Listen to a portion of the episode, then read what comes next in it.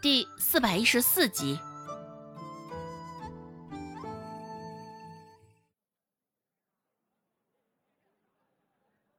原本周围还在议论纷纷的众人，现在瞧见模样比较出众的温志安，又瞧见他身旁很是不好说话的蔡贺，大家都不约而同的停下了议论，眼睛止不住的往温志安等人的身上瞧着。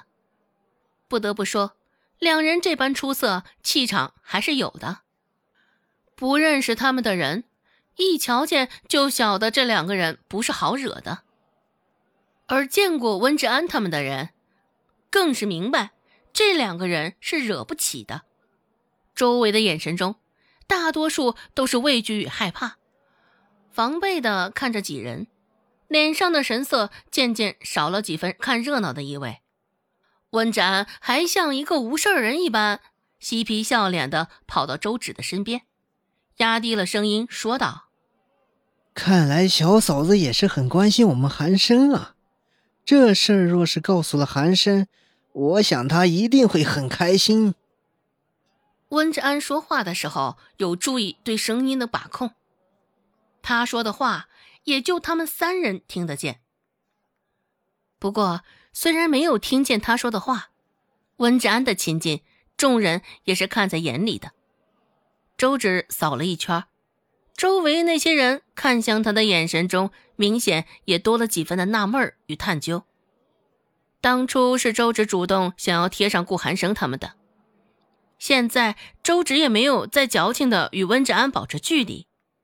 尽管如此，对于温志安的话。周芷还真的不知道应该怎么接。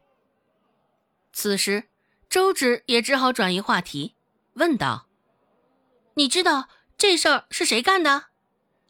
温志安摇摇头：“嗯，不清楚，韩生还没有透露给我。”看样子，顾寒生还真的想与王夫人好好玩玩。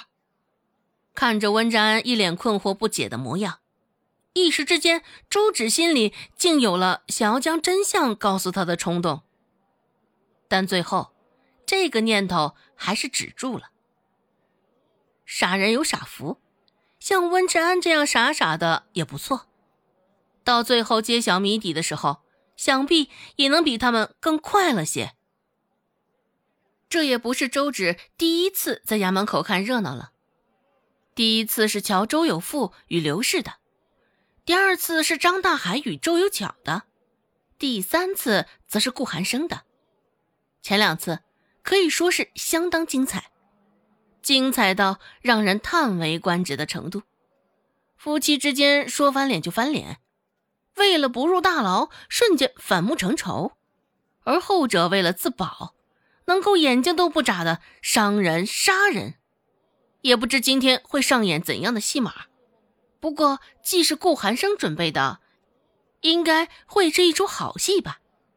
等了片刻，衙役们这才鱼贯而出，走到了大堂之上。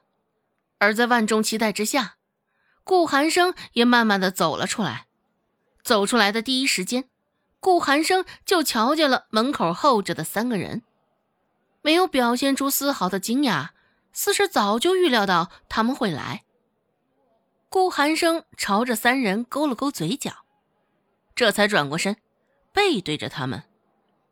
在周芷三人眼中，顾寒生这个表情代表了胸有成竹。看样子，对于马上要上演的这出好戏，顾寒生很有信心将他演得精彩纷呈。只是他这个表情落入别人的眼中，却是忍不住让人倒吸了一口凉气。原本看到温志安出现的时候，众人已经觉得这是难得的出众了。只是现在看到顾寒生这个模样，当真是明白了什么才叫书色。一颦一笑都人间少有。很快，一老大爷也走了出来，腿脚好像并不是很利索，走的时候一瘸一拐的。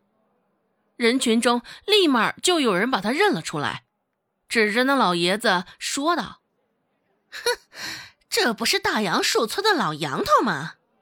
哎，我说大杨村？难不成这就是杨姑娘的爹？就是被顾寒生糟蹋的那女子的爹？哼，不清楚了。哎，大杨树村有好几户姓杨的，不过既然老杨头都被拎到衙门来了，嗯，应该就是他了。看这样子，老杨头这是打算跟顾寒生拼命，与他算账啊。不过话说回来。传说中的顾寒生，怎么长得跟神仙似的？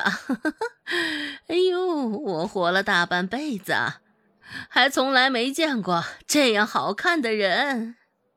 一切准备就绪，正当县令准备开始走流程，却发现堂上的顾寒生此刻还依旧直挺挺的站着。这不就是大不敬吗？县令一拍惊堂木，朝着顾寒生呵斥道。大堂之上，刁民还不快跪下！原本以为顾寒生这是忘记了这一茬，只是县令的话说罢，顾寒生依旧站得笔直，在大堂上显得很是突兀。一旁提着长枪的小兵见了，抬起长枪就指向了顾寒生。那小兵说道：“大胆刁民！”话未说完，就被顾寒生打断了。顾寒生双手背在身后，依旧是一副气定神闲的模样，看着上座的县令，轻声笑了笑。顾寒生说道：“县令大人，想要我跪下也可以，只是你得先将上回的事儿与大家解释清楚。张大海是如何半夜跑出去的？”看着顾寒生的表情。县令总觉得心里发毛，后背凉凉的。县令略有几分艰难的吞了口口水，惊堂木一拍，指着堂下站着的顾寒生，怒斥道：“刁民，此事还轮不到你非议。”县令这下子是真的生气了，一张脸气得通红，直接红到了脖子。只是他发难的对象。顾寒生现在还依旧淡定如斯，完全没有将县令的愤怒放在眼里。或许，他也压根儿没有将县令放在眼里。